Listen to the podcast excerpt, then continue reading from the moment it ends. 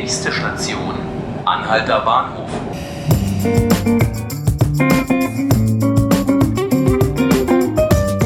Hallo und herzlich willkommen zu 5 Minuten Berlin, dem Tagesspiegel Podcast. Ich bin Johannes Bockenheimer und ich bin wie so oft in Gesellschaft meines Kollegen Ralf Schönball. Hallo Ralf. Guten Tag.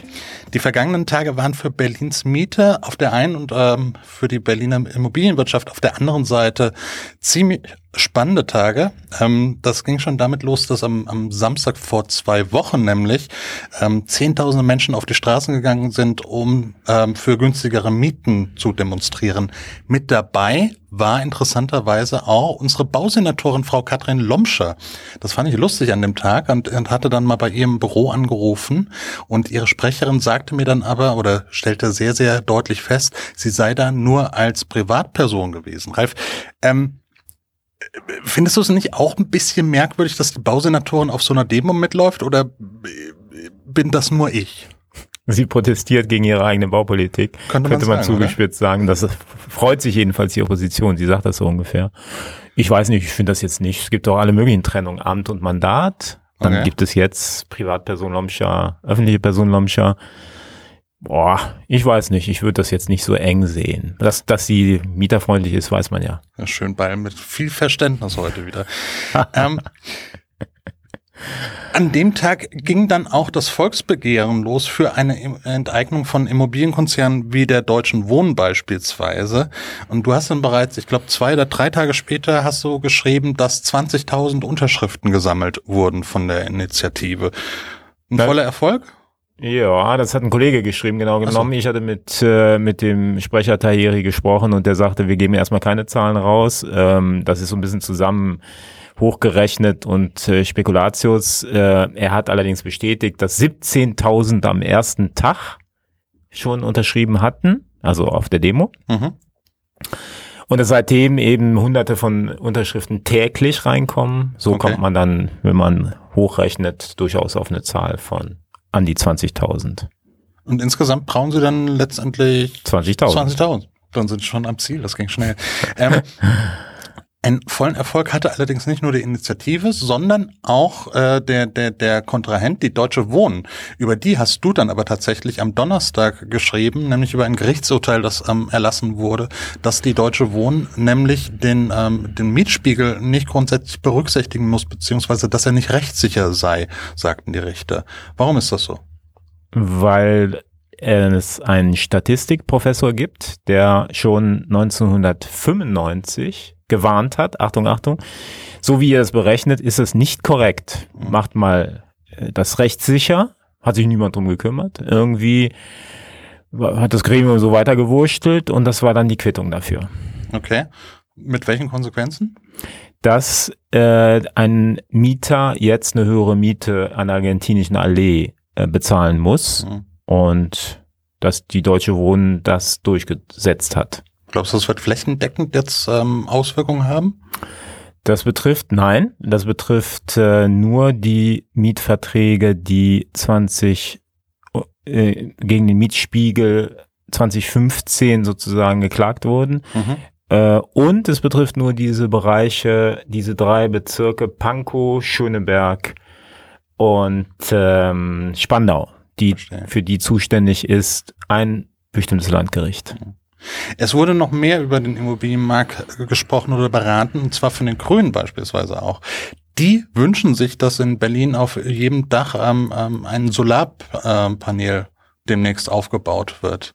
Äh, gute Idee? Ja, natürlich, klar. Ja. Wollen wir alle, oder? Ich meine, Strom aus der Sonne, sauber, gute Luft, her damit. Äh, grundsätzlich aber, kannst du kann's verstehen, aber es ja. dürfte kostentreibend sein beim Bau. Es ist kostentreibend, das ist ein Argument. Wobei die Frage der Finanzierung da steht. Ne? Mhm. Das, äh, man kann sich ja auch Fördermodelle vorstellen, die an die Nutzung äh, gekoppelt sind. Und das andere ist, das ist vielleicht auch noch ein wichtiges Problem, man kann da nicht mehr aufstocken. Also wenn du praktisch Dächer hast, die noch aufgestockt werden können, da können ja erhebliche Potenziale an Wohnungen noch gebaut werden. Mhm. Man müsste also, glaube ich, das schon mal genauer durchdenken. Dürfte wahrscheinlich schwierig werden, das auf den in, in der zweiten Legislaturperiodenhälfte praktisch noch durchzusetzen, vermute ich. Ad hoc über Nacht wird es nicht gehen, das stimmt schon. Also da muss man, muss man, äh, glaube ich, gerade vor dem Hintergrund dieser äh, zusätzlichen Erwägung, weil ich glaube, Solar schön und gut, aber Wohnungen für jeden ist vielleicht auch nicht äh, unwichtig. Und daran fehlt es ja massiv in Berlin. Ganz interessant fand ich, dass diese Woche die Berliner Mietenkrise ähm, ähm, auch zum bundesweiten Gesprächsthema wurde. Also bis hin zur Bundeskanzlerin hat sich ja wirklich ähm, in den vergangenen Tagen jeder mittlerweile mindestens einmal dazu geäußert. Jede Talkshow war voll davon. Jede Talkshow war voll davon. Ähm, die, die, die Argumente sind mittlerweile auch, glaube ich, so alle so ein bisschen schon mal durchgereicht worden. Also grob gesagt, Dauerschleifen, äh, als Dauerschleifen-Zuhörer und Zuschauer und äh, Selbstverfasser kann ich sagen, es gibt grob gesagt zwei Argumente. Die Kernthese der Pragmatiker lautet, mit Enteignung schafft man keine einzige Wohnung, man muss bauen. Nur durch Bauen kann man das regulieren. Das ist sozusagen die, die Kernbotschaft und die These. Mhm. Und alles andere wird daraus abgeleitet. Also schnellere Verwaltung, schnellere Genehmigung, weniger Baulasten, äh, mehr äh, Bauwirtschaft, äh, weniger Bürgerbeteiligung und so weiter. Die andere Sichtweise ist, nur durch Bauen allein reicht es nicht. Man muss bestimmtes Bauen haben und man muss bestimmte Wohnungsbestände für bestimmte Leute haben, nämlich die, die eben nicht bezahlen können, so viel wie der Manager, sprich ähm, die Krankenschwester, der Polizist und so weiter.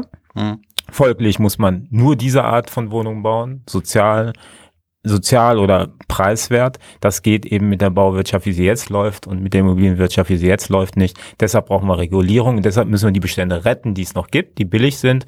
Und das sind die Bestände von der Deutschen Wohnen zum Beispiel. Hm.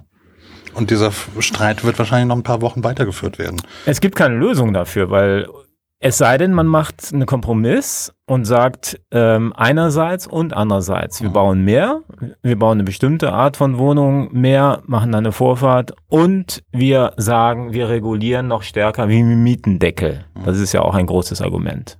Dafür ist übrigens sind auch konservative Grünen wie der Tü, äh, Tübinger äh, ähm, äh, Regierungschef oder sozusagen Regier Bürgermeister, der sagt, ähm, genau, wir brauchen jetzt erstmal fünf Jahre Notstopp der Mieten.